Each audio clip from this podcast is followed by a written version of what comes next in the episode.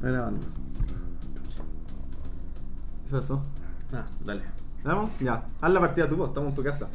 Tus reglas. Eh, mi casa, mis reglas. Mi pieza, mi problema. Te falta, sí, te falta un, un cartelito que diga mi casa, mis reglas. Bueno, estamos en el capítulo 19. Un momento histórico de las dos temporadas de este podcast. Porque es primera vez que gra- grabamos en físico, en, en frente a frente. Sí, estamos, estamos desde los estudios de, de Baco Taller. De Baco Taller. A Zapa 130. estamos desde los estudios, eh, donde estamos grabando por primera vez en persona. Estamos improvisando un poco este micrófono. Sí, no, pero yo creo que se va a escuchar bien. Sí, hicimos las pruebas y. Igual se va a escuchar muy distinto a como se escuchaba antes del programa. Sí, sí, porque además se está escuchando como unas construcciones que hay en un edificio por ahí cerca. Sí, los portazos. Pero todo se puede arreglar. Claro. después. No, pero tampoco, yo creo que tampoco debe estar sonando tan terrible. Me siento muy raro, Martín. Siento que esto es muy raro. Sí, es como- es muy poco podcast. Porque uno ya está acostumbrado a grabarlo en el computador, con, Con audífonos. claro, no tenemos. Bueno, igual también, porque tú venís del, del cine que grababan en un, En el- claro, en el en un lugar así como profesional. Con audífonos, Entonces te escuchabas a ti mismo, nosotros desde el computador no nos escuchábamos. Pero sabéis que para la otra vamos a seguirnos esa cosita para que los dos nos Sí, yo creo escuchar? que eso. Mira, pero yo creo que para grabar está buena esta, así como es buena. Es buena base. No, sí. ¿Qué más iba a decir? Bueno, estamos en mi casa. Eh, ¿Qué más? No, pues. No sé qué más tener que decir respecto a, Aquí estamos a que casa. estamos en tu casa. Eh, Ojalá que no se escuche tanto el ruido ambiente. Mira, ahí están los maestros. Sí, Y se son, ven. son los responsables del ruido que se está sonando de fondo de repente, yo creo. Y no sé si escucha la lavadora. No creo. Yo con cueva la escucho, Ah, ya. así que no creo que se escuche. Ya, En, po. en fin, pasamos al, al tema por el que venimos. Que este capítulo vamos a hablar. A propósito de. A propósito de la serie del trailer, que yo creo que es el final del capítulo, vamos a hablar sobre ese trailer. Ah, es el final del trailer. Sí, sí, yo creo que partamos hablando del, del, del Spider-Man que vamos a hablar, que vamos a hablar de Spider-Man del 2002, de Tobey Maguire, del eh, Sam... ¿Del director? El director. No, sé, a ver, déjame. Sam eh, Raimi, ¿se llama? Si no, Sí, parece. Sam Raimi, si no me equivoco, ¿puedes confirmarlo? Lo, acá en los, en los estudios centrales lo vamos a buscar. En el computador. Una gran saga. Quería por mucho. Por mucho la mejor. Por muchos ahora. de nuestra... Sam Raimi. De, de nuestra generación principalmente, como los más... Los más grandes, por edad por lo menos, como que nos gusta... Nos gusta bastante esta saga, que igual la revisitamos un poco los dos. Sí. 2000. Bueno, 19 años tiene, pues. Esta saga. Pues, en el 2000. Sí, pues, iniciando en el 2000, ¿verdad? Y yo tenía. ¿Qué edad teníamos? Yo iba en segundo básico, tenía 7 años Yo igual. cuando sale. Si no sé, 95, 7 años. Ah, no, entonces yo tenía 8. Ya. Bueno, 7, 8 años, tampoco es tanta diferencia, pero sí.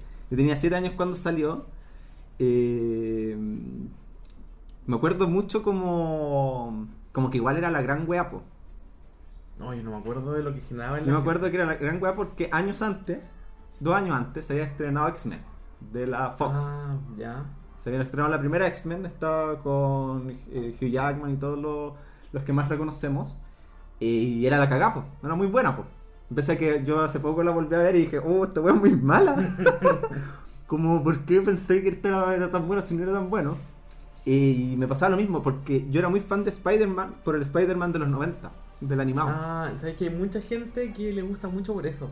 Pero yo, yo nunca fui de los niños que veía superhéroes animados. Mm, Porque ya está el Batman, está. de los X-Men de los 90, los de los X-Men, 80, 90, La Liga de la Justicia. que son más 2000eros. Y el Spider-Man, pero yo nunca los vi en la tele. Yo los vi. O sea, yo vi. A ver, que me acuerdo que además había dos programas de Spider-Man que daban en la tele en esa época. Estaba Spider-Man y sus amigos, que daban como en, el- en la televisión abierta, que era una wea malísima. Era Spider-Man más como el hombre de hielo y como la mujer de fuego y como que tenían aventuras, que era una versión muy cursi. Yo creo Eras la única persona que veía ese programa. no, si, lo dan en- eh, si no tenéis cable lo veis. eh, y era, porque además era una versión, se nota que muy antigua, así como de, lo- de los principios de los 80, yo creo. Como esa de como el que sale en el meme. Una weá así. Puede ser, puede ser. Y estaba ese, y estaba Spider-Man, eh, también sin Spider-Man creo que se llama esa, pues, que es como la que más reconocemos. pues. Entonces yo conocía mucho al, a Spider-Man por eso, pues son enemigos. Entonces cuando supe que iba a haber una película era como, weón, bacán. Como que me gusta mucho este bonito, lo quiero ver en la tele. Además de que la película del Tobey Maguire tiene harto de, de ese Spider-Man. Yo no sabría afirmarlo. no, no. Pero muy Spider-Man. El... O sea, para mí el Spider-Man así como clásico es el de Tobey Maguire. Es que sí, pues como. Porque este, esta película de Spider-Man como que.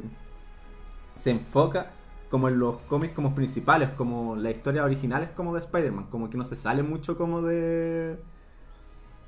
Como a diferencia hoy en día, por ejemplo, en, en las sagas de Marvel, por ejemplo, en las mismas de DC, que toman como un poco de cosecha propia a las propias historias, más allá que pueden adaptar cómics, como que igual le meten como cosas y algunos personajes pueden cambiar.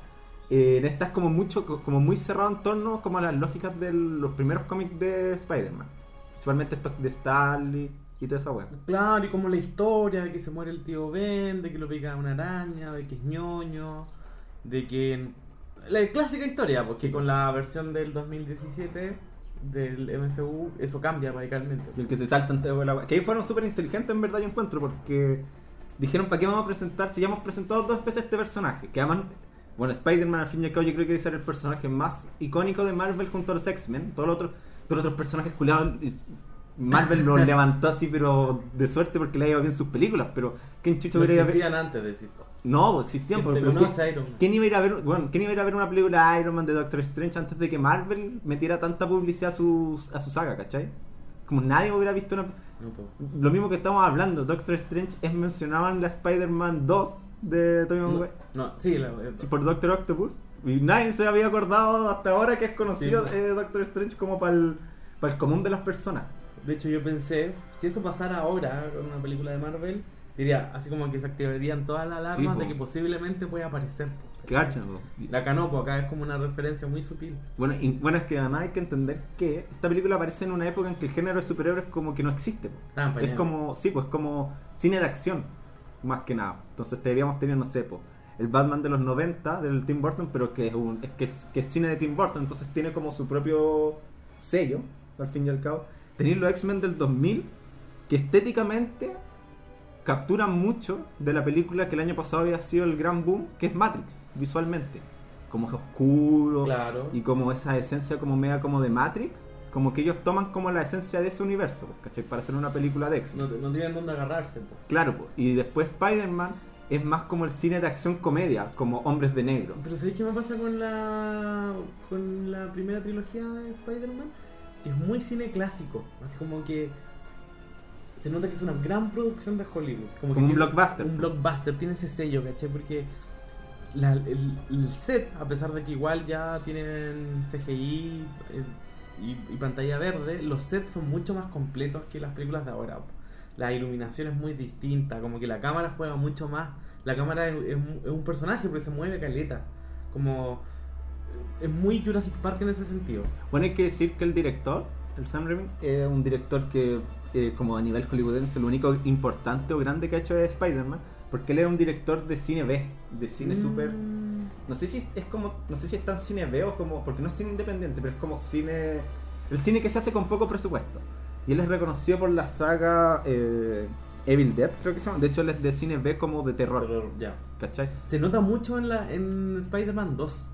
Hay una escena cuando están Doctor Octopus como que lo encuentran después del accidente en el laboratorio y le van a sacar las weas. Ah, y, se le- y es como... Y se levantan esas Sí. weas y es una... Esa escena es de Como terror. me, sí, pues como media terror.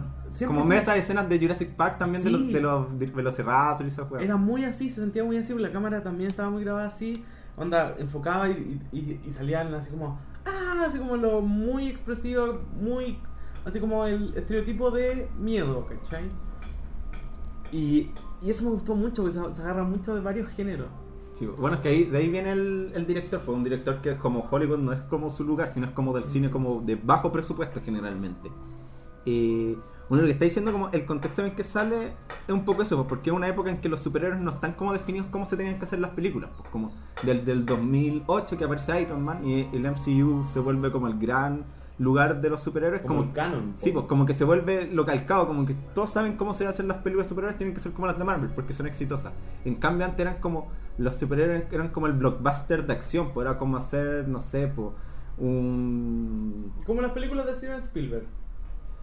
Sí, pero en- sí, pero como en el universo de acción, como porque también eran como no sé, como los hombres de negro, Mm. ¿cachai? Como Y con muchas escenas de acción, ¿cachai? como la Mucho largas. máscara, sí, pues como películas que están pre- presentadas principalmente para que la gente se entretenga, Ya no la hacen como antes. ya no la hacen. Ya no la hacen como Pero es como mucho más como, muy como entretención y no tanto como para un cierto público como ahora las de Marvel que están pensadas como para un público como que le gustan los superhéroes, que ahora se ha ampliado mucho y como mainstream como el, el gusto de los superhéroes. ¿cachai? Antes eran como, tenían que llegar como a mucho público siendo blockbuster y eso hacía que también fuera un poco más ridículo, un poco más, tal vez menos calcado a los cómics. Por ejemplo, los X-Men del 2000 eh, es súper poco calcado al universo de los cómics, como que si tú lo vierais ahora, como comparando con las de Marvel, que como que básicamente están calcando cómics y los llevan a la pantalla, es como, weón, como por qué... El traje, por ejemplo, de Wolverine.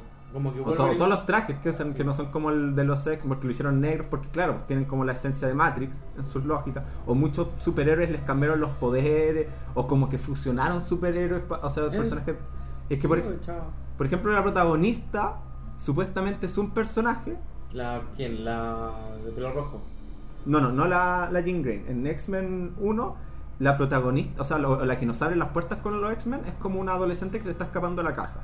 Y ese personaje es como una fusión de dos personajes de X-Men. Mm. Como que no es. de- porque dicen que es. Eh, Roach, creo. Pero Sí. Roach no es así. Es como todo lo contrario a Roach ese personaje. Entonces no tienen como sentidos como, como están creados. O algunas historias las cambiaron para Es que, fueran más dramáticos. Es como que, bueno, la- así como la mayoría de la gente que va a ver esta película nunca se ha, leído los, se ha leído los cómics. O claro, o no le interesaba como darle el gusto a la gente de los cómics, sino como a, al, al público amplio. Pues si al al, cabo esto quiere ser blockbuster, lo- todo lo que se está haciendo en ese momento. No es como no es como el cine más como de ahora. Ah, y bueno, y además de que en esa época los superhéroes están como pensados para ser como una idea comercial, eh, eso les permitía ser como mucho más como experimentales, pues. ¿Está todo claro? Sí, está bien. como mucho más experimentales, pues entonces que pudieran ser más ridículos, que pudieran ser como estos, por ejemplo la Spider-Man 1 es como muy colorida, como, Sí. al ser te- está Sí. como Muy, demasiada luz a ratos, como que muy colorida, muy de Hollywood también, así como muy La La Land, no sé cómo explicarlo. Pero. muy cine 2000 encuentro. Muy cine, dos, cine 2000, claro. Eh, y mucha comedia, como decías tú, porque tú decías, no, si esa weá es una comedia. Sí, hay, que, hay que entender que algo. Yo encuentro que algunas películas de esa trilogía, pues, principalmente la tercera, no hay que pensarla como el cine de acción, sino más como una comedia de acción. Es que igual las películas de Marvel son así también, pues son súper chistosas. Sí, pero no, no caen en lo ridículo. Más Ah, que- eh, más- claro. Más allá que no, no sé qué tanta conciencia habrá habido de que si esto iba a ser ridículo o no, eh, no caen en lo ridículo. Y que yo creo que eso le, le ayudó mucho como a la trilogía del Tobey Maguire, que es que como se experimenta y como que se están haciendo cosas como cómicas y como no hay no hay un Patrón un que patrón seguir. que seguir. Cuando aparece el Amazing Spider-Man, que es el de Andrew Garfield, eh, aparece en el 2012, cuatro años después de Iron Man. Eh, por ende ya se empieza a seguir un patrón del MCU, había algo que copiar.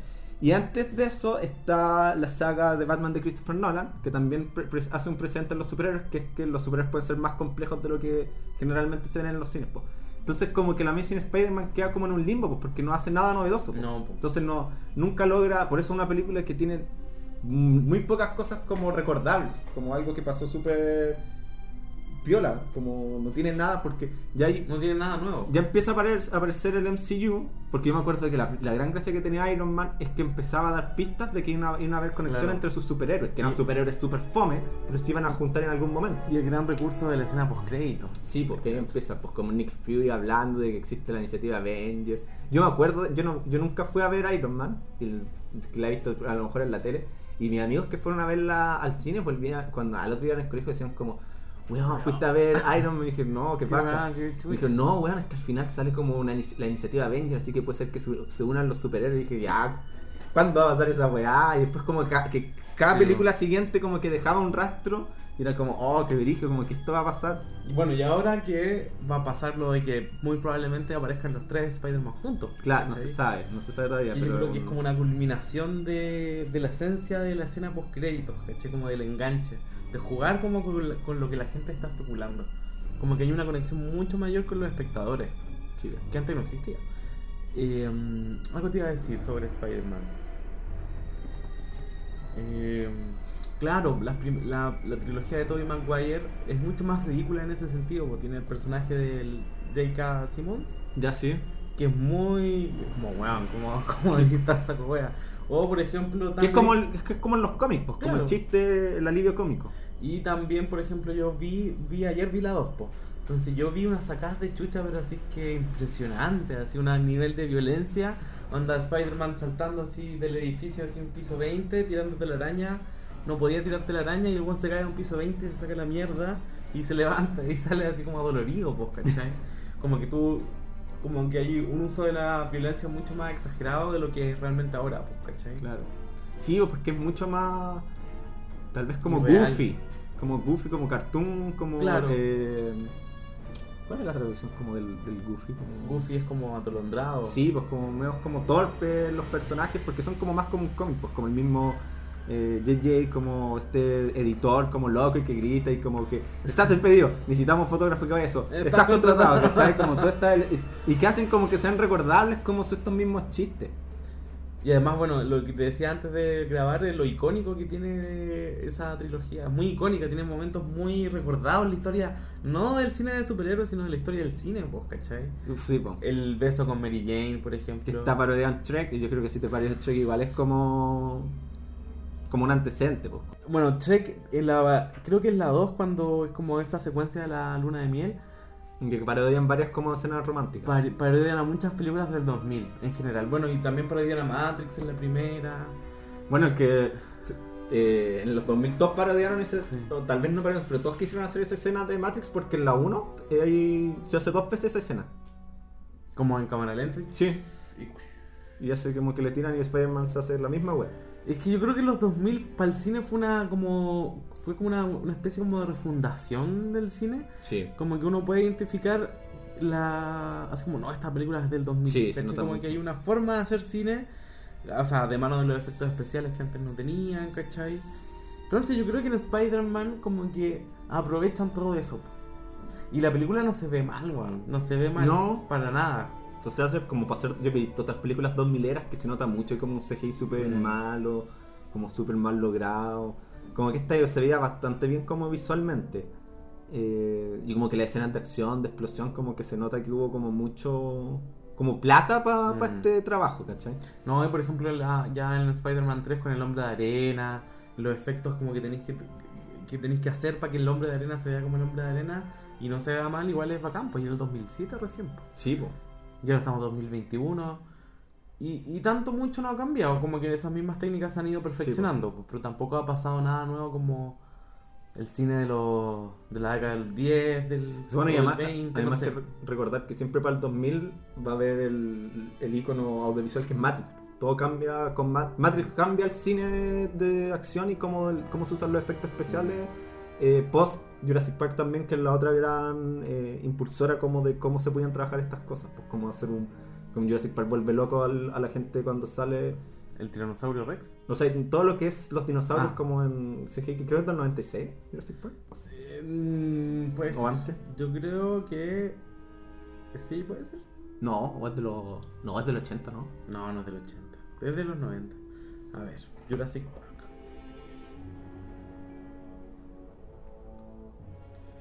¿93? Mira, La Jurassic Park 2 del 97. A ver, por ahí. Pero igual Jurassic Park tiene hartos efectos prácticos, ¿cachai? Como que. No sé si hay tanto trabajo computacional. Y lo- es que los eh, fondos es mucho computacional. Si esa es la web. Pero los fondos, pues, ¿cachai? No tenía un personaje hecho por CGI. Ahora, bueno, ahora en las nuevas sí, pues, pero los dinosaurios No, casi sí, pues, todos eran la- maquetas. Pero los fondos y todo eso era como. Porque en Jurassic Park es como el precursor del CGI, po, de cómo se empezó a usar. Pero claro, pero yo creo que es, es un más precedente de cómo, cómo tienen que ser las películas de acción. Ya en Matrix el, el recurso ya es como que lo utilizan al 100%. Sí, como que queda muy bien. Eh, pero pasamos a la película.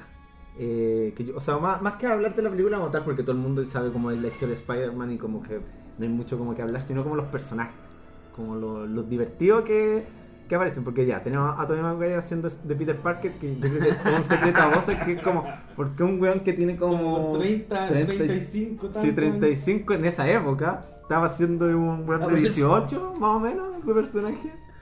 Weón, sí, bueno, eso pasaba mucho antes, pues como que en las teleseries chilenas igual, como que no usaba mucha gente joven para actuar, pues. Ahora igual eso ha cambiado últimamente. Sí. Quiz- Quizás como el estatus que tienen esos actores, como, como que en el fondo igual estaba eso permitido, pues, ¿cachai? Como que tú sabías que quizás no le iba a molestar tanto al espectador. Claro. Que de hecho tampoco nadie, nadie salió diciendo eso, o eso a la larga no creo que le haya restado a la película. Eh, pues, igual la serie animada del Spider-Man de los 90, el, el Peter Parker es como el Tommy Maguire, yo encuentro, como visualmente, no es tan joven, es más adulto. Claro, pero igual en los cómics es joven. Sí, bueno, en los cómics es joven, pero en esa serie tenían más similitudes con el de la película, como visualmente encuentro como los cuerpos y cómo están elegidos.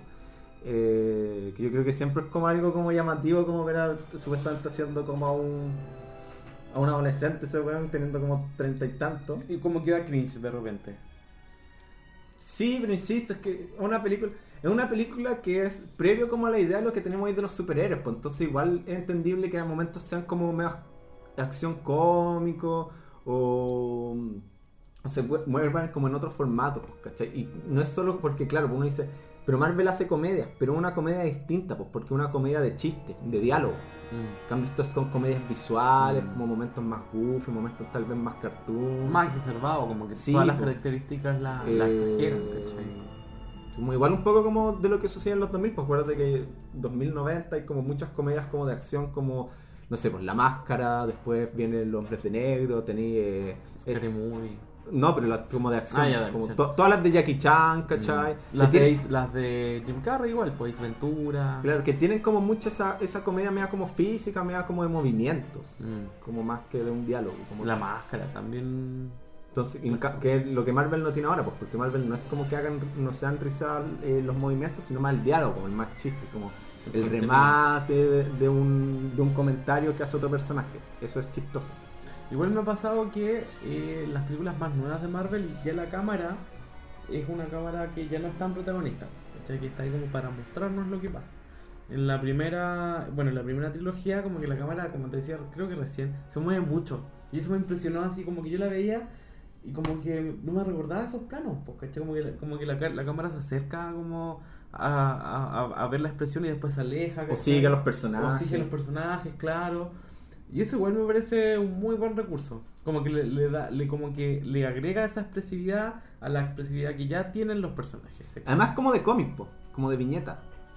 claro, claro, Como viñeta mo- eh, que se mueve, pues como las viñetas tenían una escena después otra, es como que se hubiera hecho, se hubiera hecho esa, esa escena así. Claro, porque juega mucho con la escala de plano, Sí, pues. como los cómics.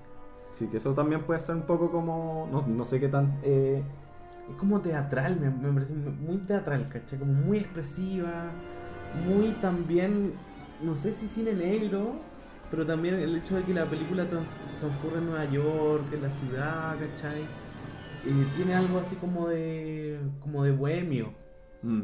No sé cómo expre- expresarlo, porque no, no es, no es que uno diga, ay, esa como, es cine bohemio o se ve muy bohemio, pero los sets, ¿cachai? Como, como se te muestran algunos personajes, como esto de subir a los rascacielos, también es muy del cine clásico, pues, ¿cachai? Como muy de King Kong, muy de... Hay una, hay un humorista, no sé si es Buster Keaton, no, no sé si el nombre se llama así, pero también había un, un cómico que era como la era de Chaplin, que también se salía, como que jugaban así como que se agarraba del, del reloj y quedaba colgado. Ah, ya, ya, ya, te cacho, te ¿Cómo cacho. se No me sé el nombre, pero conozco el, esa, Esa referencia, ¿cachai? ese plano es como muy, muy clásico, así muy, como... muy clásico. Y ahora como lo mismo, un poco más Spider-Man y el Doctor Octopus peleando en una torre con un reloj. Y ahora las manecillas se caen, ¿cachai? Y la escena muy... A, a lo que iba es que, por ejemplo, hay una escena como que la tía May queda colgando del paraguas. Agarrada como en... Con Doctor Octopus, de Doctor Octopus. sí. Y es como vieja culia fuerte, porque si agarrarte de un paraguas en el mango tenés que tener fuerza. Sí, po. Entonces ahí esa- la película se pasa por el pico todas las la- las leyes físicas, ¿cachai? Claro, pues como rompe toda realidad. Sí. Porque está como en un universo como, más de cómic. Eh, en, la bueno, y en la primera película el villano era, porque hay, hay solo un villano que es eh, William Defoe haciendo el Duende Verde, que yo quiero decir que William Defoe, Yo quiero- William Defoe es un, además, la música, la música. una- de ser un actorazo, eh, yo creo que debe ser de los tres actores como en el mundo, que no importa dónde lo pongas, va a ser, va- la película va a mejorar, lo va a hacer muy bien. Él, Danny DeVito y Steve Buscemi son actores que no importa la película que la pongáis, puede ser una película de comedia, de drama, de cine independiente o con poco presupuesto y que sea súper estúpido, como que los buenos van a dar todo, como que van a entender el contexto en el que están y van a ser un personaje bueno igual, weón, como que igual lo van a hacer bien, weón, como que Mm. miren de fútbol, porque uno... Ya, pero eso no, no significa que la película sí o sí sea buena. Yo me acuerdo No, que po. Danny DeVito salió en Jumanji 2, como el, los remakes, del reboot. No sé cuál es la... Me parece que reboot. No sé si continuación, en fin. Eh, y me sentí mal de que Danny DeVito se prestara para, eso, para esas. Pero lo que voy es como, claro, no mejora las películas, pero algo te, te quedas, algo a su personaje te va a quedar, ¿cachai? Porque es, es como que a lo que voy es como, son actores que, por ejemplo, se pues, DiCaprio o Meryl Streep, que son como los grandes actores de Hollywood, si tú los ponís como de repente, como que siempre están en películas buenas ellos, ¿cachai? Siempre, como que, Y siempre siendo protagonista. sí, pues, y como que no... No, yo creo que si los ponís con una comedia como muy ridícula, no sabrían cómo salir jugando como estas personas que entienden los contextos, como que son muy inteligentes para entender el contexto de la película y cómo, qué es lo que tienen que hacer. Como hay una escena que William Defoe salta y pone como una cara y hace como un grito muy estúpido. Y es demasiado ridículo, es muy buena la, la- la- la escena en sí. Como a mí me gusta mucho más allá que encuentro que es estúpida. Y es que yo siento que William Dafoe tiene una weá, no sé, como que es la cara, la- no sé qué será, pero es muy, muy icónico también, muy duende verde, ¿cachai? Como que de todos los villanos del universo, de todas las películas, debe ser uno de los mejores también. Sí. Bueno, con el Doctor Octopus, que también es villano, es, es tremendo villano, eh, que también tiene escenas muy buenas, que está muy bien hecho, como su manera de pelear. Y, y sí, no sé, como que... eh, quizás yo lo recordaba mejor. Es que a mí como que el diseño del personaje Es y- bueno. y que el weón tenga estas weás y que más encima están tan bien hechas y se estiran a mí como que... Están súper bien logradas lo- como para la época. Sí, lo encuentro muy novedoso, ¿cachai? Como que. Y no cae en lo que cae en el Duende Verde, que es un poco. Un loco culiado medio ridículo, medio así estrafalario, ¿cachai? Como. Medio como. Gollum, Medio como. porque tiene dos personalidades. Tiene una personaje. así. un Una momento. así. Es como que el, el otro es como más. Más racional, ¿cachai? Más. Más creíble también. Bueno, porque hay un doctor como Un un científico. y el otro, un el Duende Verde, un guan que estaba loco, efectivamente. Como los personajes funcionan así. Igual eh, lo que te decía es que el Doctor Octopus te esta weá de lo ridículo de lo, de lo que tiene, así como, como, y voy a presentar estas garras que me van a me van a ayudar a poder manipular el era no sé que era como el plutonio porque vamos a hacer energía limpia y renovable para toda la ciudad. Sí. y necesariamente se ponen esas weas que ni siquiera era como que se las ponía con una mochila como que la weas se le aña- como que se le adherían al cuerpo. Y como que decía que como que tenían una inteligencia artificial en la weá y que las controlaba y decían, pero ¿cómo puedes evitar que la inteligencia artificial no te domine a ti? Es que le puse un chip inhibidor. Y el chip inhibidor así como aquí, en la nuca, expuesto, así como la weá más rompible que la mierda.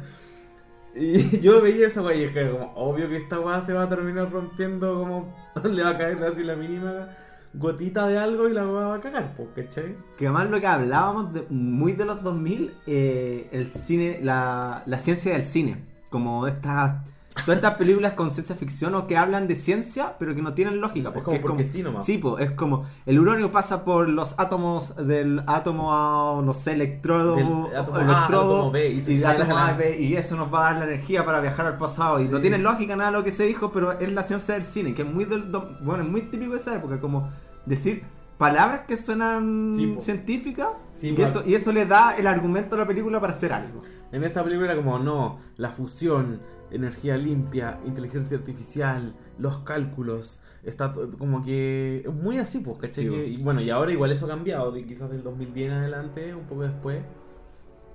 Como que las películas de ciencia ficción, si es que no son como realmente como lógicas, como que les va mal, pues, ¿cachai? Como tenemos Interestelar, tenemos, no sé, Gravity, bueno, y todas las, las películas que han salido últimamente de esas, pues, ¿cachai? Que se caracterizan mucho por ser como tener una base científica real. Bueno, incluso Marvel se hace ese chiste en eh, Endgame, cuando empiezan como a hablar de los viajes en el tiempo. Y dicen, pero si volver al futuro nos dijo que eso se funciona así, porque como que un güey dice, no, no puede funcionar. No. Las weas no funcionan como volver al futuro. Y como que el Paul Rudd dice como, weón, volver al futuro me ha mentido todo este tiempo. y como que empiezan a, de hecho, a dar ejemplos de películas eh, de, de viaje en el tiempo, que todo es como... Sí. Todas son ridículas. Antes no importaba, ¿cachai? Yo creo que en la época de Spider-Man eso no importaba. Sí, po. po, como- pero ahora importa caleta. Como que si eso sale en una película de Marvel es como, bueno, no estés hueveando que yo te voy a creer eso, weón. Bueno, y otra cosa muy interesante que sale que se nota que es una época en que no existen como rivalidades y que, no y que el cine superior es un blockbuster ni un cine cualquiera, es la mención a su competencia constantemente. ¿En En serio? Spider-Man 1 se menciona Superman, porque eh, Spider-Man le... eh, Oh, Tobey Maguire le dice, siendo Peter Parker, le dice a la, a la tía Jane como que quiere salvar como al mundo, le dice, tranquilo, no eres Superman. ya. Y, de- y cuando quiere tirar las telarañas y no sabe cómo tirarla- tirarlas, dice Shazam, Yo me acuerdo de eso, weón. que es de Cap- eh, Capitán Marvel de DC. Eh, bueno, y también se menciona, habíamos dicho Doctor Strange, pero sí es de Marvel. Pero está estas menciones mucho más libres. Sí, pues porque tampoco hay un universo paralelo del que tenéis que hacerte cargo. pues, Y no hay una competencia, pues, No, porque pues. hay que pensar que esa película, o sea, no es de Marvel como sí, pues, porque era- eran películas de Sony, pues. Sí. Y, y son super películas, son películas independientes en el sentido que son independientes ellas mismas. No están ligadas a ningún Claro, universo, no tienen que hacerse cargo de nada. Y no están compitiendo con nadie, pues pueden mencionar a Superman y algo, es un chiste, pues, es como una ruptura como... Pero si ahora como que en una película de Marvel mencionaran a Superman, Quería la cagada, quería la cagada. quería la cagada, ¿cachai? ¿Qué está pasando? Esa es la weá, pues. Yo creo que en algún momento vamos a llegar a eso, Martín. No creo. No, pero es que sí hay, pero por ejemplo en los cómics siempre ha pasado eso. Ha pasado muy pocas veces y hace mucho tiempo.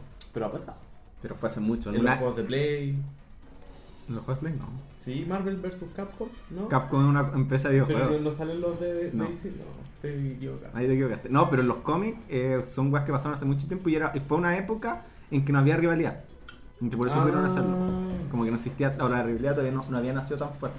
O sea, es más probable que veamos, no sé, po, a Baby Yoda con Iron Man o Baby Yoda con. Sí, porque los compró por Disney o Iron Man con. Bueno, los Simpsons tienen como un capítulo con Loki, pero.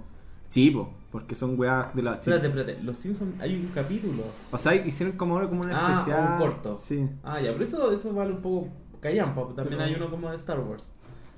Pero en fin, hay como. Pero es difícil que pase eso porque ya son como competencias muy grandes. Como... Pero sería, estaría bueno, weón. Sería rígido, pero- Porque yo creo que tendrían que firmar.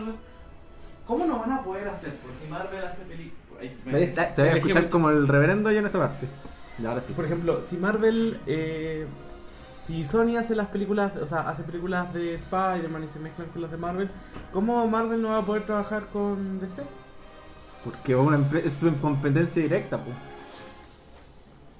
Pero ¿cómo no van a dejar la rebelión para hacer algo muy genial como ver superhéroes de ambos? Porque no van a ganar tanta plata como ellos podrían ganar. Además, habría una lucha tremenda en que. En el protagonismo. Sí, pues lo que pasó con Roger Rabbit entre Disney y. y, y ¿Warner? de- la Warner también, de hecho, con los Looney Tunes. Que eh, Warner y Disney dijeron: Ya, vamos a pasar, pero. Nuestros, nuestros personajes icónicos tienen que tener la misma cantidad de tiempo. El pato Lucas tenía que tener el mismo tiempo que el pato Donald en pantalla y Mickey Mouse tiene que tener el mismo tiempo que Bugs Bunny. Por eso, ¿Y salía Mickey Mouse en ese? por eso, en, ¿quién mató a Roger Rabbit? No sale Mickey Sí, Mouse. ¿Sale Mickey Mouse y Bugs Bunny salen juntos Me en el mismo momento, la misma cantidad de tiempo. Solo por eso Yo pueden pensaba salir. que Roger Rabbit era como Roger Rabbit nomás. Po. No, pues si Roger Rabbit es el mundo de los cartoons, pues salen los de la Oh. Looney Tunes, salen los de Disney. Mira, no tenía idea, la voy a ver, no la he visto. Ah, visto- ahí está. yo me acuerdo haberla visto en el Mega así como hace mucho tiempo. Un Ahí domingo. está, pues bueno, esa es una de las pocas veces que Mickey y Bugs se han encontrado. Y tienen que, tienen que tener la misma, bueno, les pido, tienen que tener la misma cantidad de tiempo, creo que la misma cantidad de diálogo. Era, sí, pero absurdo, tienen que hablar la misma cantidad, estar la misma cantidad de tiempo en pantalla, ninguno puede verse superior al otro. Claro, eran panas. Entonces como que los dos aparecen como haciendo como una weá muy sim- similar.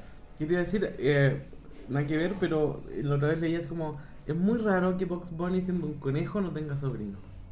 ¿Cachai? Como que todos los otros personajes tienen sobrino, pero Bugs Bunny no tiene. Y eso que es un conejo. Ese one de tener miles de hermanos. Pero es que en los Looney Tunes nadie tiene sobrino. Eso pasa en Disney. Ah, era el pato... Y nadie tiene sobrino en... No. Todos son personajes independientes. Pero deberían tener sobrino. ¿Dónde están los sobrinos de Bugs Bunny? En fin. Eh, que- bueno, otra cosa que tiene buena es, es Spider-Man son el tío y la tía. El tío Ben y el la tío tía... Ben y la tía. ¿May? May. May. Ambos personajes muy buenos. Muy, muy... Y que son como los viejitos que tienen que ser, po. Como usted cree, los veía así como esto es... Pero, es- pero el tío era la- eran como los hermanos de los, pap- de, la, de los papás, ¿o no? No me acuerdo cuál es la explicación de por qué se va con los tíos. Pero están estos personajes están como muy, son muy como... Muy abuelitas, Sí. como que en las dos como que le van a embargar la casa a la tía May. Porque tiene problemas económicos constantemente su personaje por Sí. la película. Lo gra- esa parte la grabaron en Chile. Si no, la pensión no le alcanzaba para nada. Y, más- y lo más ridículo es que en, en la 2 Peter Parker estaba la cagada. Porque como que está como en crisis, está como en una... Como... Como que ya está perdiendo los poderes, ¿cachai? Porque está con la pega. Lo- bueno, lo echan de la pega, está para la cagada con la Mary Jane. No va a las clases, está haciendo Spider-Man, ¿cachai? Está como siendo... Tiene una disfunción de ser Spider-Man. Y estaba la cagada y la tía May le van a embargar, así como, vi la, así que el Peter Parker le dice, vi, vi la notificación del banco. Acto seguido, tía May le pasa 20 dólares. Así como muy abuelito, es como, no, tómelo, Sí. a usted le sirve más. Es como ese meme, no, usted estudió arte, tómelo, lo va a Y necesitar. porque está sacando fotos además, como que no tiene una pega. Y está en crisis, pues, sí, de, hecho los, deja de tener los poderes. Eh, hoy una cosa que me di cuenta en la 1 sale Octavia Spencer. en un per- como dos segundos. ¿Quién es? Esta actriz que sale en Shape of Water, en Helpers creo que se llama la con Emma Stone. Ah, pues era como extra. Bueno, como muy ella, sale muy extra. Mm. Como cortando boletos cuando va a la lucha libre. Peter Parker. Bueno, y después hizo carrera. Bueno, después hizo la media carrera, ganó un Oscar. Si nos quedó. No, me, me di cuenta que sería Octavia Spencer, no me acordaba ni cagando de esa weá. Porque su cantidad de minutos en pantalla fue nada. Muy, muy poco. Sí. De esos actores que uno nunca vuelve a ver de nuevo. O que generalmente siempre se quedan en esos papeles. Como de extra. Ah, no, pero ya. Hizo la media carrera. Eh, ¿Qué más? Bueno, tenemos a Doctor Octopus en la 2, que es también un excelente villano. Muy bueno, muy divertido. Y en la 3 tenemos. ¿Tres villanos se podría decir? Bueno, eso es lo bueno de la 2, que tiene solo un villano. La 1 también tiene un villano. ¿No tiene más villanos? Tiene solo. Igual es- Duende Verde. Igual eso es, es bueno en cuanto, ¿cachai? Como que te podéis centrar en el villano y en la vida personal de Peter, ¿cachai? Pero la 3 tiene tres villanos, ¿cachai? Y más encima no tiene, no tiene cualquier villano, tiene a Venom. Sí, pues uno de los personajes más icónicos de Spider-Man. ¿Qué, opina- qué opinamos de ese Venom? Eh, no, no me gusta. No me gusta. eh. El personaje también es muy malo. Es que el personaje es malo, es que la historia de Venom es muy buena y está muy mal plasmado. Además que tiene que compartir escena como con dos villanos. Pero que igual, por ejemplo, claro, le salió mal, pero el Batman de los 90, eh, También tiene más hartos villanos. po. la 1 no, pero por ejemplo creo que en la 2 tiene a Gatúbela, al pingüino. En la 3 tiene el acertijo y frío. Y, dos caras y la creo que también. Ivy. O la Poison Ivy de la 4. No. Pero ¿cachai? Como que ¿Existe tiene... una 4? No, si en esa saga tiene hartas, después que después son horribles nomás. Eh, por ejemplo, ahí tenía hartos villanos. En la X, es que en la X-Men es distinto porque los villanos son generalmente un grupo de personas. Son los X-Men, son mismos X-Men. son X-Men contra X-Men, entonces como más complicado decir como eh, concentrarte con un villano o con más. Eh, bueno, eso es algo que después también le pasa, no sé si en verdad no me acuerdo si le pasan cuenta, pero la Amazing creo que también tiene dos villanos al lado. El lagarto y el. No, la, la, no la Amazing 1, la, en la 2, el, Sale el- Electro y parece que un duende verde que es chafa, así cagar. Es que no la vi. No te voy a mentir, no la vi. Lo he visto como parte, me da malita. Pero sí, lo malo de la 3 de esta saga es que. Mucho villano. Yo encuentro que el hombre de arena es un buen villano. Es que ¿sabes cuál el problema? Es que ni cagando podían dejar que él fuera solo el único villano. No, No, que- porque era, era, era rel- relativamente bueno, pues como que sus motivos no eran no eran tan malos, pues. Y el Levi Brook también era como un pavo culiado, como que tampoco eran grandes villanos como Doctor Octopus, ¿cachai? Y el Duende Verde como que después se ha vuelto la chaqueta, como que tampoco es tan malo, pues todos tienen como muy, muy, muchos grados de humanidad.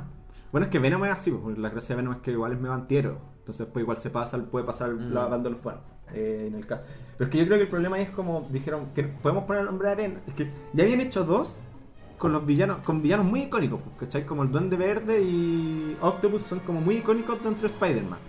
Por lo menos los que habíamos visto en los monitos de los 90, como que ya los conocíamos. El de arena, bueno, un weón así, pero súper poco importante. Eh, yo creo que pusieron a James Franco a hacer un Duende Verde de nuevo porque James Franco ya a esa altura igual era un actor reconocido. Ya había Eh, firmado para sí. la película. Y yo creo que querían a Venom. ¿Cachai? Yo creo que la tercera la idea era que Venom fuera el protagónico. Y no sé por qué chucha habrán metido después al de arena y dijeron, puta, tal vez no nos alcanza suficiente maldad, necesitamos más maldad. Y es que a lo mejor cacharon que el, el villano que habían hecho no era tan bueno, pues, ¿cachai? Como que tampoco supieron darle. Como que lo mostraron nomás a Venom. Tampoco le dieron más trasfondo. No, no es como el Venom de ahora, no es el, el Venom de Tom Hardy, que está mucho mejor trabajado. Ah, pero es que tiene una película además. Igual es. Puta, esa guay yo quiero ver, weón. A mí no me importa que salga Tobey Maguire o el Andrew Garfield. O sea, bacán si sale la nueva de Spider-Man. No, bacán. Pero, pero que hagan una película siendo Sony que hace las dos películas. ¿Por qué no? ¿Por qué no que aparezca? No, pero la. ¿O no? Es que la- las Spider-Man no las hace Marvel. Con Sony, po. Ah, pero claro, pero no es como de Sony como tal. No sé.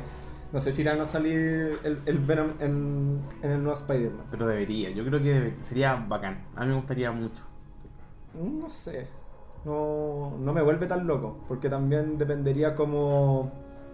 Si lo van a incluir en el. No, no creo que el, el MCU quiera unir a, a Tom Hardy. Pero es que una cosa es unirlo y también puede aparecer nomás, pues como decís tú.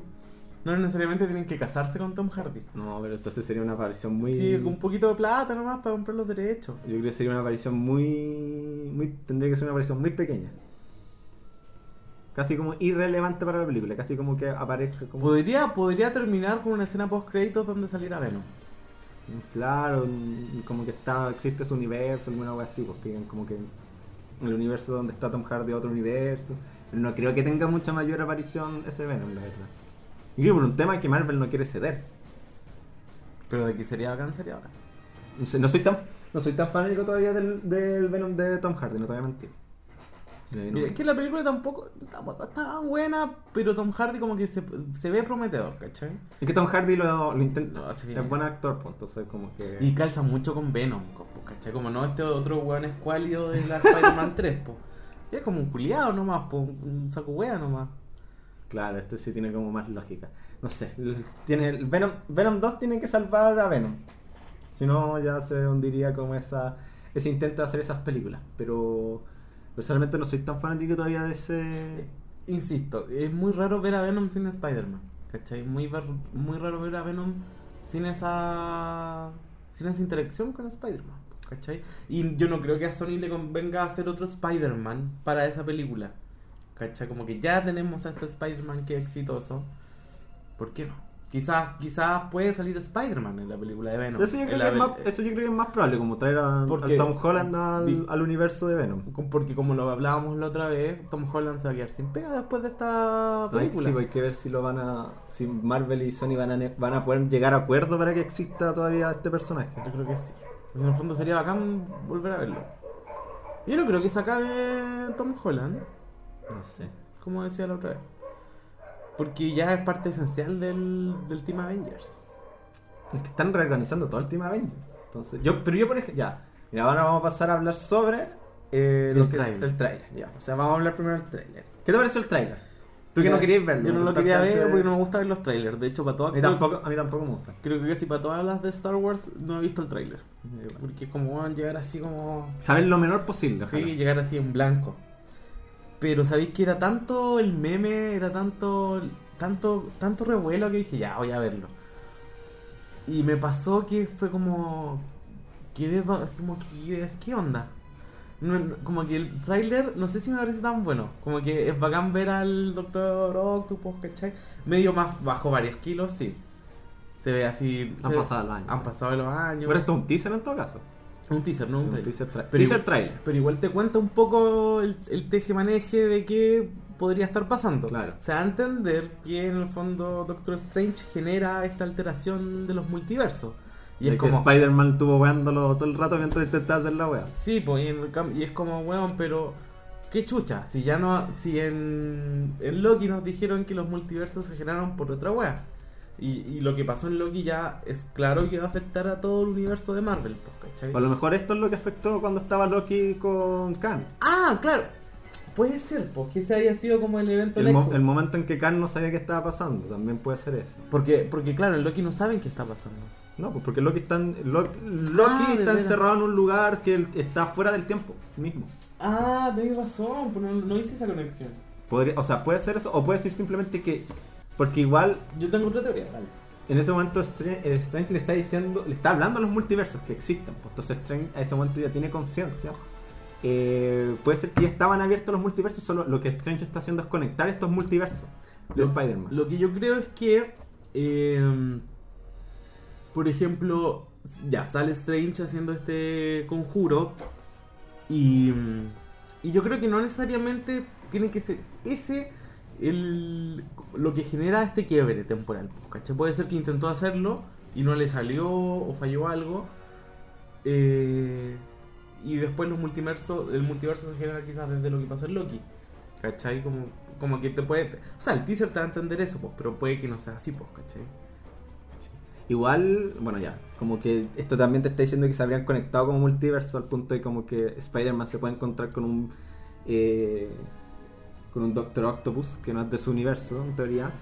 Eh, bueno, y también han dicho que no necesariamente es. El Peter, el que le habla, el Tom Holland. Claro, no es, neces- es que no es necesariamente que, que no es que le está hablando a, a Tom Holland, sino que no, es- son, no son las mismas, pueden ser no Sí, las po. mismas escenas, Es- por, por los fondos. Sí, perfectamente. Eso pero- están diciendo. entonces le puede estar hablando a Tobey Maguire. A Tobey Maguire, claro. eh, Hello, Peter. A mí igual me gustaría, me gustaría más que en un primera instancia le estuviera hablando Hello Peter a Tom Holland y que Tom Holland no supiera quién, quién es la persona que le está hablando. Y como que hubieran como estas rupturas de que los pers- un personaje sabe quién es el otro, pero en verdad saben que son de lugares distintos. Pero ¿cómo va a ser, por ejemplo, porque ya, el- en, en la película 2 de la trilogía, la primera trilogía de Spider-Man, eh, Doctor Octopus se muere y se va al fondo del lago, siendo bueno, entre comillas. ¿Cómo va a llegar este Doctor Octopus? ¿Va a ser bueno? Puede ser ¿En que qué se- momento va a salir el Doctor Octopus? Más encima, ya vimos que es distinto, que no es igual. Y si Marvel hubiera querido hacerlo igual, tiene la tecnología para hacerlo igual, pues, ¿cachai? Entonces a lo mejor este Doctor Octopus es interpretado por este mismo actor, pero no necesariamente el mismo Doctor Ah, Octopus claro. del universo de la película Sí, 2. sino como otra otra otra otra realidad. Sí. Claro. Eh, bueno, también tenemos confirmado que va a haber- un Duende Verde. Eh, todavía no se sabe quién va a ser. Si no, si no Willem ¿Para Dafoe-? Si no Willem Dafoe quemamos el cine. Eh, se dice que va a estar el Hombre Arena, el Lagarto. El que está confirmado es el Electro, po. Eh, bueno, Electro que va a ser Jamie Foxx, que es de la Ama- del universo del Amazing. Eh,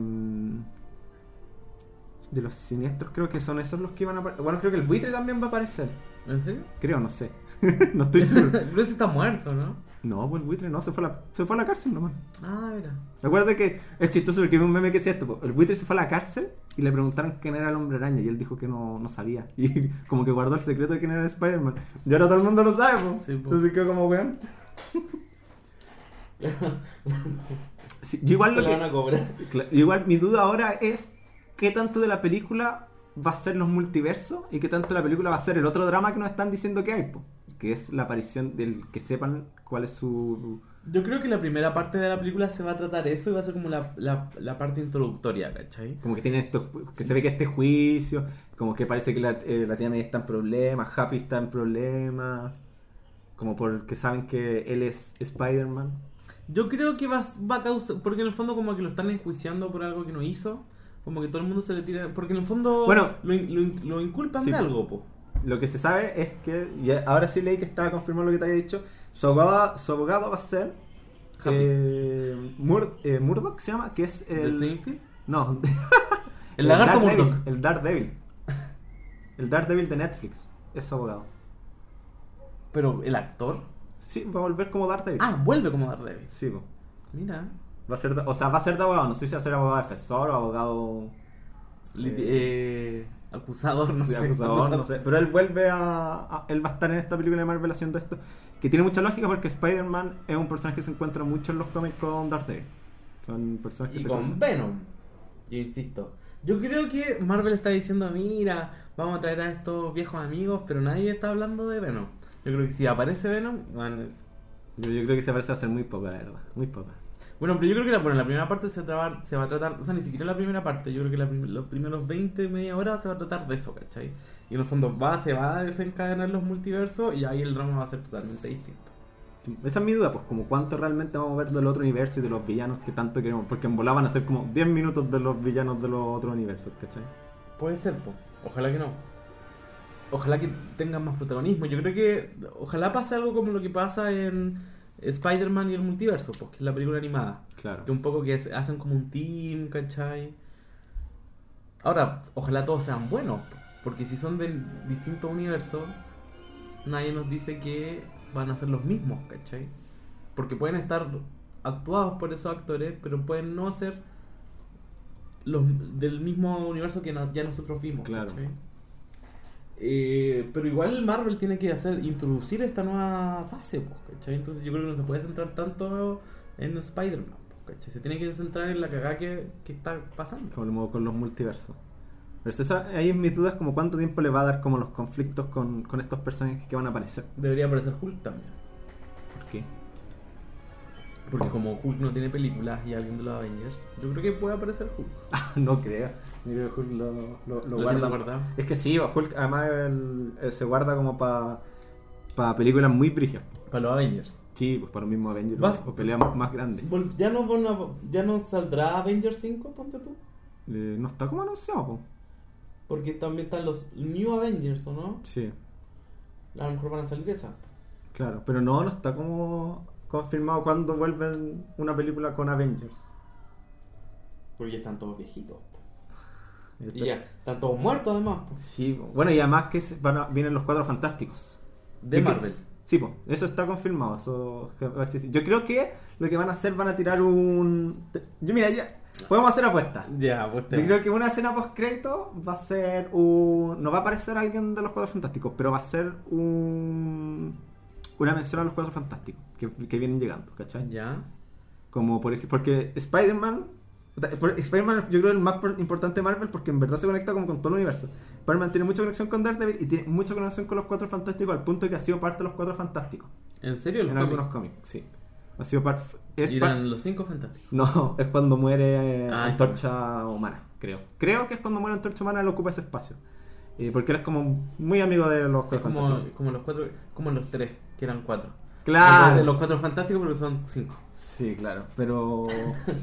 bueno, Spider-Man ha sido parte, entonces eh, lo que sí, sí se ha venido como hablando es que la, la Torre Stark, que se iba como vendiendo, como en teoría el que va a llegar, son los cuatro fantásticos, que ellos sí usan una torre pues, para su, tra- su trabajo. pues. Mm, puede ser, pues yo no me lo cachaba mucho.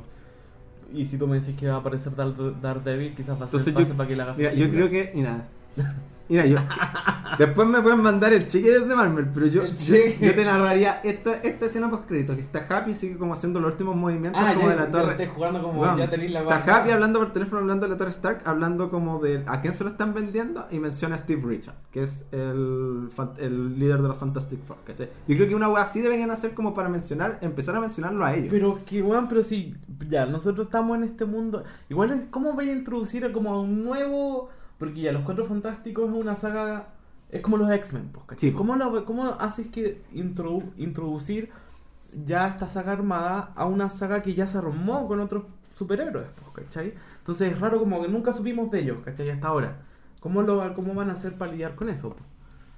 ¿Cómo puede ser recién que después de tantas películas nos enteremos que también existe otra gente con poderes en este universo? No, pues que puede ser que lleguen los Fantastic Four sin poderes. Pues recuerda que los Fantastic Four adquieren sus poderes en un Accidente. en un accidente como En la luna, en el espacio. En el espacio, sí. Como con rayos gamma, no así, no me acuerdo. Y que no les da. Como diría el guante de persona, si no en vez de darle cáncer, Les podría da ser les da poderes. poderes.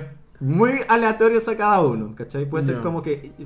Por eso, mencionan a Steve Richard, pero no sea Steve Richard todavía con los poderes. Puede ser.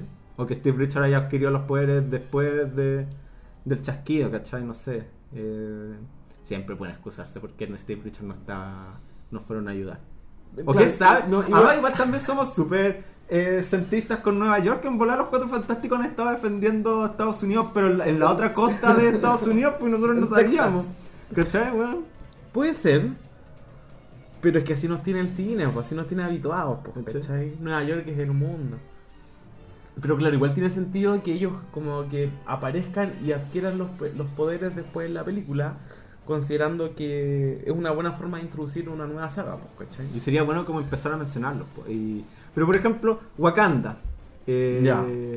Pero es que Wakanda, Wakanda está la chucha. No, pues, pero ¿por qué- oye, ¿por qué no estáis defendiendo el mundo de Nueva York? Oye, si su, no era su cagada de ciudad, ¿por qué va a estar defendiendo el mundo de Nueva York? Pues, ¿cachai? Como que igual hartos personajes fueron apareciendo en Avengers. pues. Claro. Hay algunos que tienen la excusa, por ejemplo, los, los Guardianes de la Galaxia tienen la excusa que están en otro lado de la galaxia, ¿cachai? Pero, Porque, porque por naturaleza son así, pues. sí, como que- estaban más lejos, entonces la, tenía sentido, pero después los pueden agregar bien como Marvel que existan. ¿Y qué, otro qué otros personajes se vienen? X-Men, ¿o no? No. Eso ya no. todavía. O sea, no- eso no está dicho como que los vayan a meter todavía. Debería ser un trueque. ¿Tú nos pasas ya, Venom? No, pues, pero- Ah, no. pues. Eh, X-Men ya lo Es tiene. de Sony. Ah, ya lo tienen. Sí, pues eso. X-Men volvió a Marvel, pues sí. Mm. Fox es de Disney. Es verdad.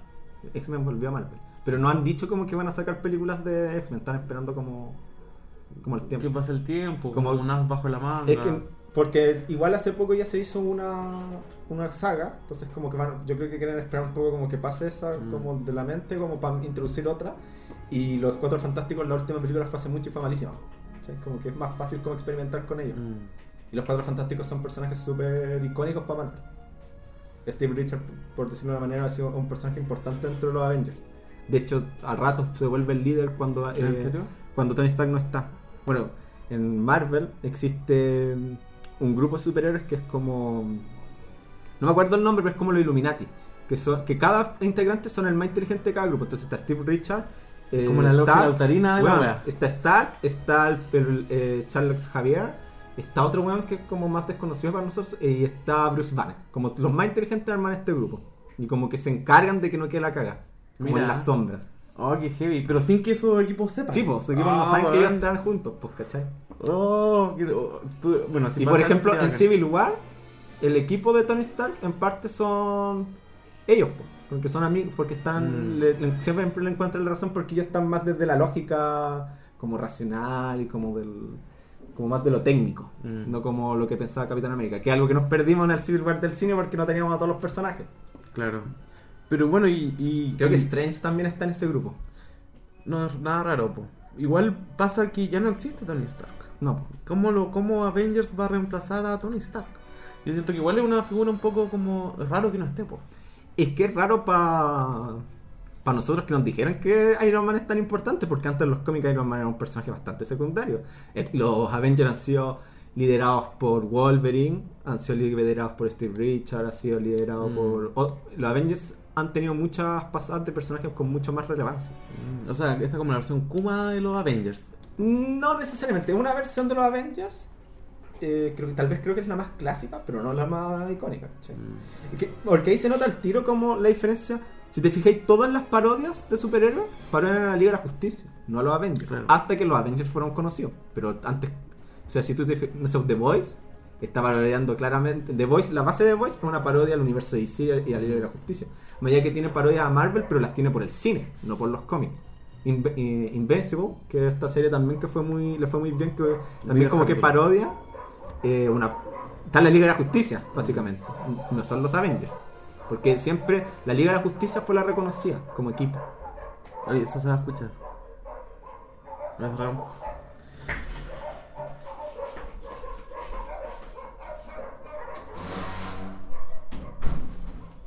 Ay, pero son como cuatro perros ladrando en uno. eh, ya, ¿qué más? La, la Liga de la Justicia. Sí, no sé qué pasará. Igual es entretenido estar en esta fase de, de Marvel en que tú no sabes realmente qué va a pasar. Antes un poco ya se como que se veía un poco el camino que va a Ahora tomar. tienen que volver a armarse. Igual a mí me pasa que todo, todo es un ciclo, ¿cachai? Y en algún momento esto va a ir bajando. po. Sí. po. ¿Cómo, cómo lo va a hacer Marvel para mantener el cine de superhéroes en el pedestal que está ahora? No creo que necesariamente baje, pues igual siempre hemos, hemos tenido tipos de cine que viven con- han vivido y no han muerto. Pero por ejemplo, el- el- lo que partimos hablando, el cine de comedia de acción de los 2000. La Máscara, eh, Ace Ventura, todas estas películas que hablamos como que ya no, ya no son el canon, pues ya no, ya no es el... Ya no son lo, lo rentable, Ah, ¿cachai? ah, ya. no, sí, tienes razón. Como el canon, como el estilo de hacer cine. Claro, el estilo, o lo que venden. en De general. hecho, de hecho, yo creo que ya está pasando. eh, si uno ve eh, series como The Voice o Invencible, que eh, repiten un poco lo que sucedió en los 80 con los cómics. En los 80, pre- o previo a los 80 hasta los 80, los cómics eran muy como el cine de Marvel, como muy mamón, muy final feliz, muy colorido, muy lindo.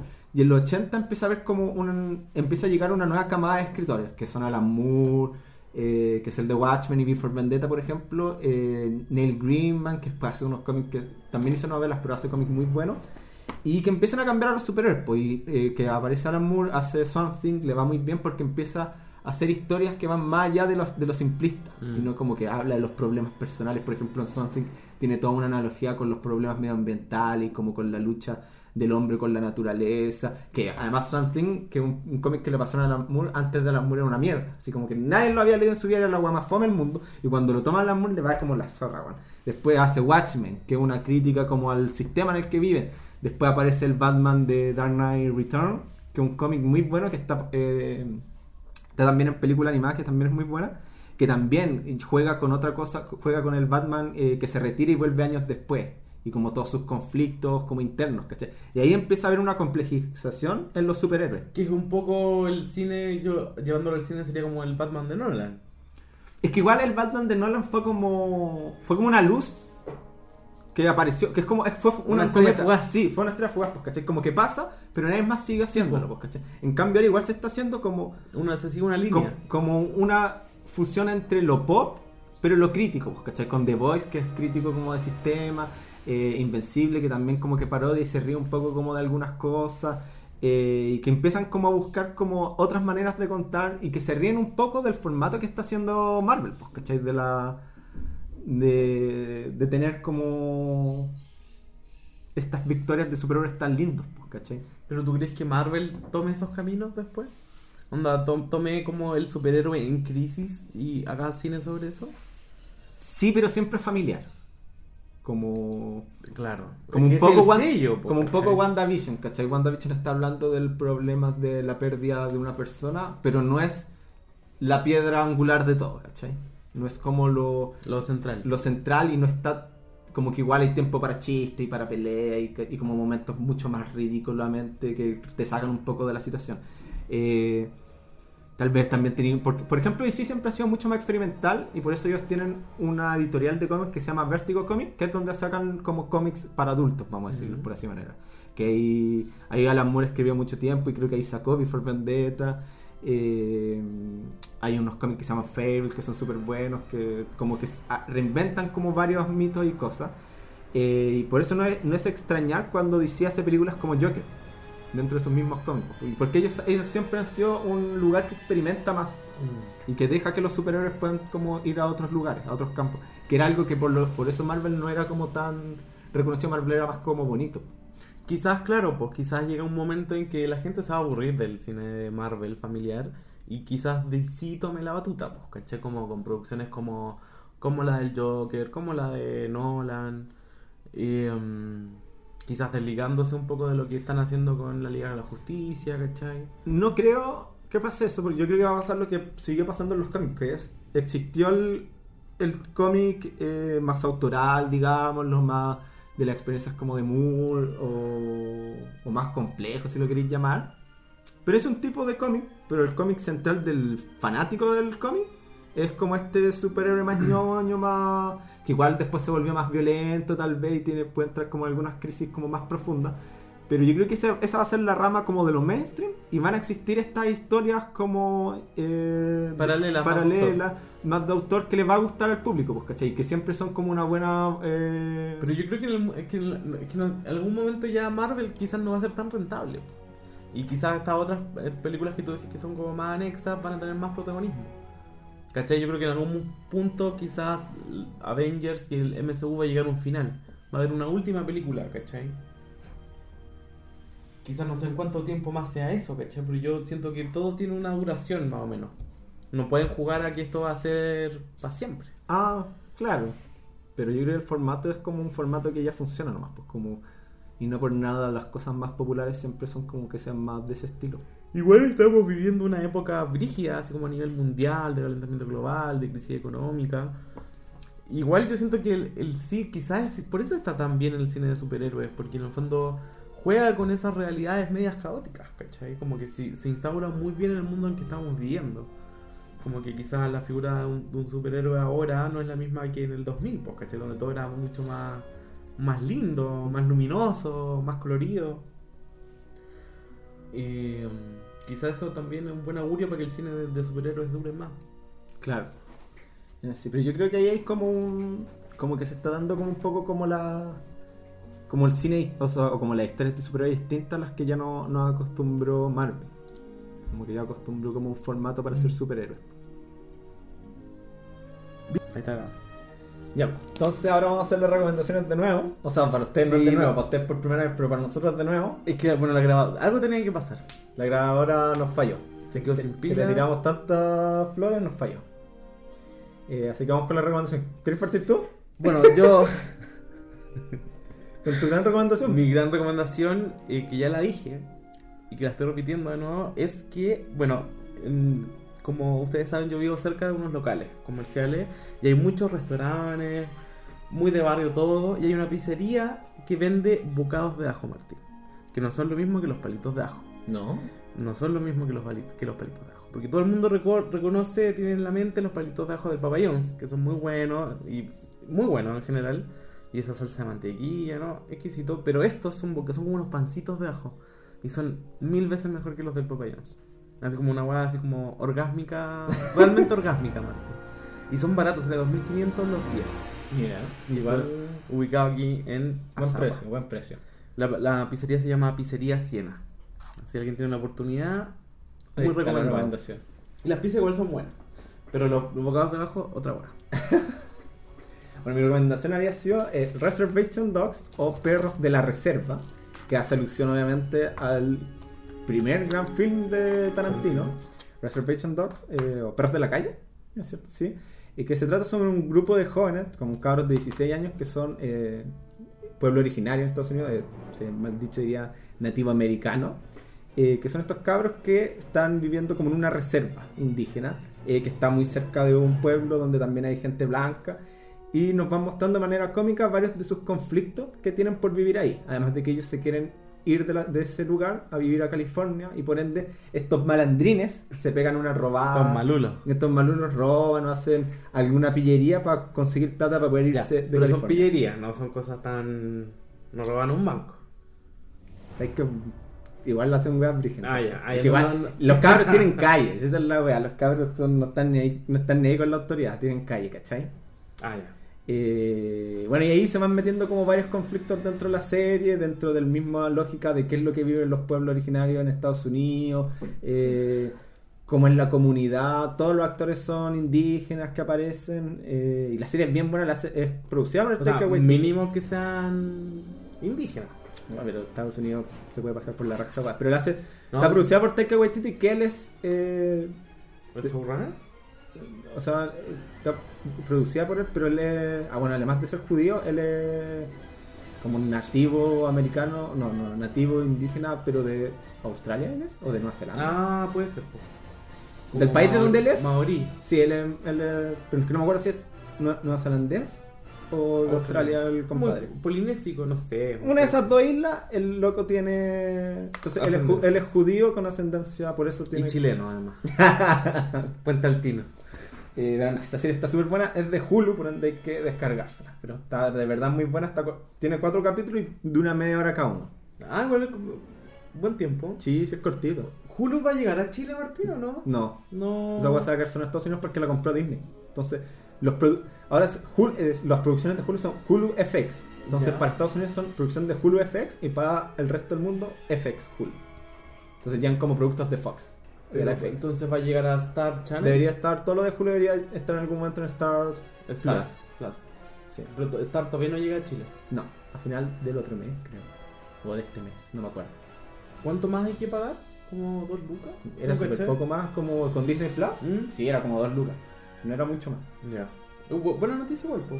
Porque en general lo del Hulu yo no, no lo veo, porque no, no, No. baja a descargar.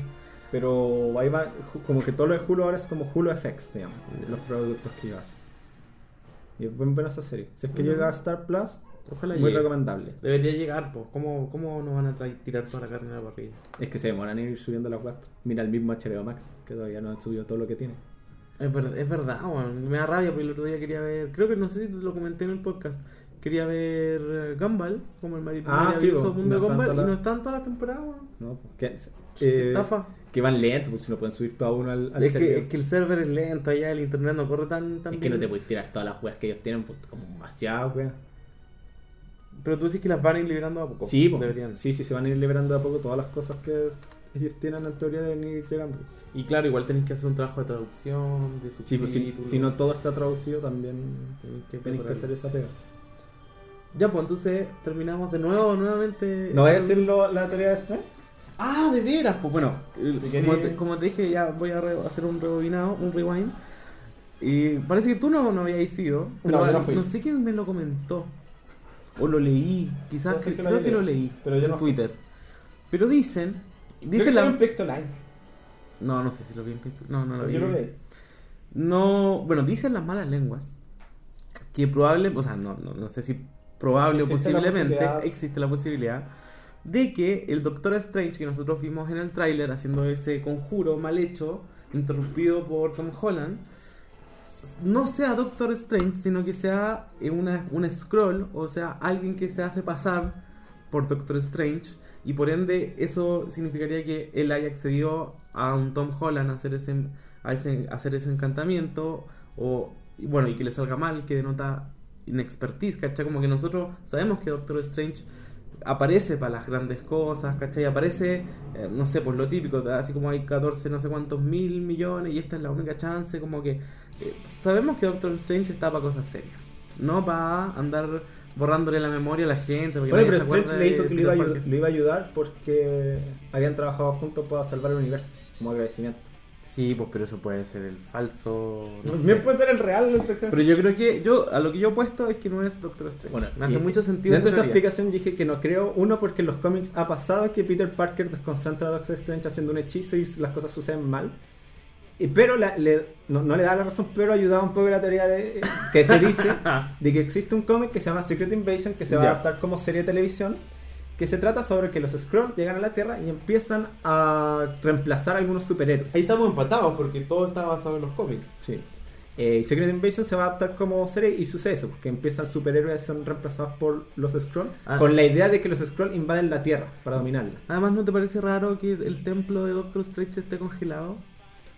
Ya, pero eso quizás porque no sé. Eso sí, ya, eso es raro, pero después ¿Será que no otro es el verdadero Doctor Strange? Habrá que verlo, pero no sé. Yo no le he hecho tantas fichas a esa wea. No la encuentro.